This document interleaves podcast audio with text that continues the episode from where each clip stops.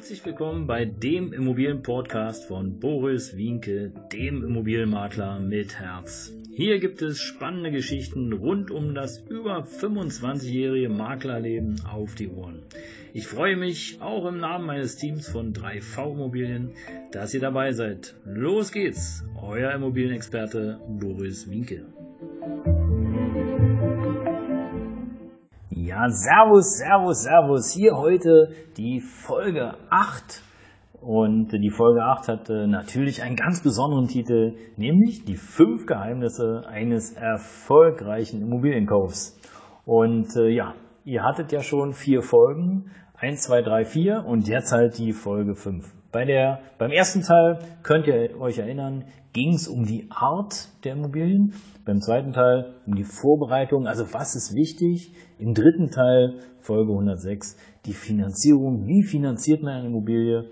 Und äh, ja, in der letzten Folge, in der 107, da ging es im Grunde genommen um die Lage und äh, ja, wo kauft ihr, in welchem Ort, wie weit ist er entfernt von euch und äh, welchen Einsatz wollt ihr haben. Heute ist es der Preis, der eines der Geheimnisse ist beim Immobilienkauf. Die meisten, und das ist wirklich lustig, die meisten ähm, ja, Germans, so will ich mal sagen, die verhandeln überhaupt gar nicht. Also wenn, wenn äh, jemand aus dem Mittelmeer hier bei mir im Büro ist, ja, okay, ihr kennt es alle, hey, was ist letzter Preis? Das, darum geht's ja nicht. Ja? Aber im Grunde genommen ist es so, wenn du ein Immobilienangebot siehst und es gefällt dir, dann kannst du dem Verkäufer ja locker sagen, du, pass auf, also ich kaufe die Immobilie, du hast sie jetzt angeboten für, sagen wir mal, 380.000 Euro, ein Beispiel zu nennen, 380.000 und äh, ich biete dir 350.000. Wie sieht's aus?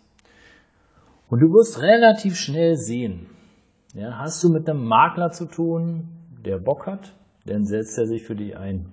Hast du mit einem Makler zu tun, dem das völlig Wurst ist, der setzt sich nicht für dich ein. Aber dann kannst du ja immer noch mit dem Eigentümer sprechen.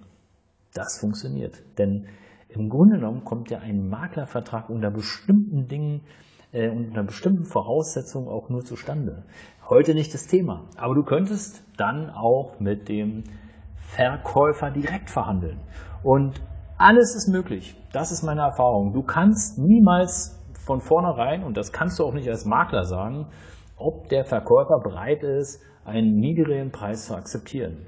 Weil es könnte ja durchaus sein, dass sich plötzlich die Lebenssituation geändert hat und er hat gar keine Zeit mehr, sondern er muss jetzt verkaufen und er sagt sich einfach, äh, shit egal, ähm, ich habe jetzt lieber 350.000 äh, anstatt 380.000 gar nicht dann verzichte ich lieber und äh, ja und Attacke Kaufpreis Preis bekommen egal weg na nicht den Dreck hätte ich jetzt fast gesagt aber weg die Immobilie und äh, und gut ist und deswegen kann ich nur jedem empfehlen und auch euch Germans oder Deutschen oder wie ihr euch auch alle bezeichnen wollt hier in Deutschland hey verhandelt den Preis.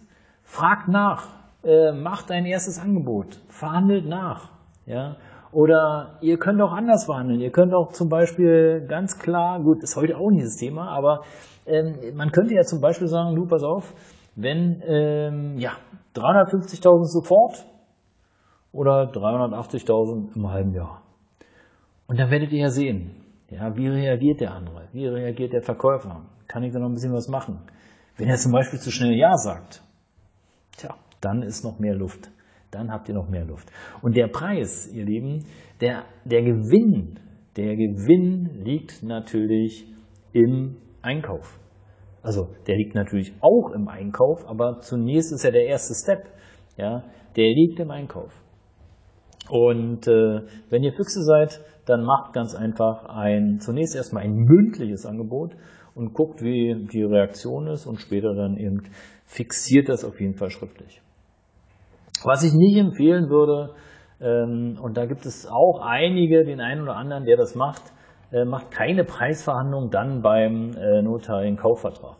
Also man könnte das natürlich auch machen, dass du beim Kaufvertrag, sozusagen Kaufvertragstermin beim Notar sitzt und der Verkäufer sitzt dir gegenüber und du sagst zu dem, also passen Sie auf, wir haben zwar, hier steht 380.000 Euro drin, äh, aber ich habe es mir nochmal überlegt, 350.000 ist mein Preis habe ich auch schon erlebt. finde ich aber persönlich ja einfach doof. Also ich finde es schön, wenn man vorher sozusagen alle Konditionen ausgehandelt hat und und und und dann, ähm, dann wird der Preis fixiert und dann geht's zum notariellen Kaufvertrag. Ja, was du auch machen kannst und was viele machen, aber da musst du echt vorsichtig sein beim Einkauf. Ja, viele machen es ja so, dass sie versuchen, die Immobilie madig zu, zu sprechen. Ja, ach, ich muss das Dach noch machen und der Weg, ach, und die Klingel und die Elektrik und bla, bla, bla. Aber für einen Profimakler ist das genau das Zeichen, was, äh, was in der Regel sagt, hey, du hast echtes Interesse. Also warum sollte ich mit dem Preis runtergehen? Ja. Und äh, ja, aber neben dem Einkaufspreis, ihr Lieben, gibt es natürlich auch noch ganz viele andere Positionen, die auf jeden Fall wichtig sind, wenn du sozusagen die Immobilie, die du kaufst, auch als Erfolgserlebnis haben möchtest. Und dazu zählt beispielsweise eine Eigentumswohnung auch das laufende Wohngeld. Wie ist da die Struktur? Äh, wann wurde das letzte Mal erhöht?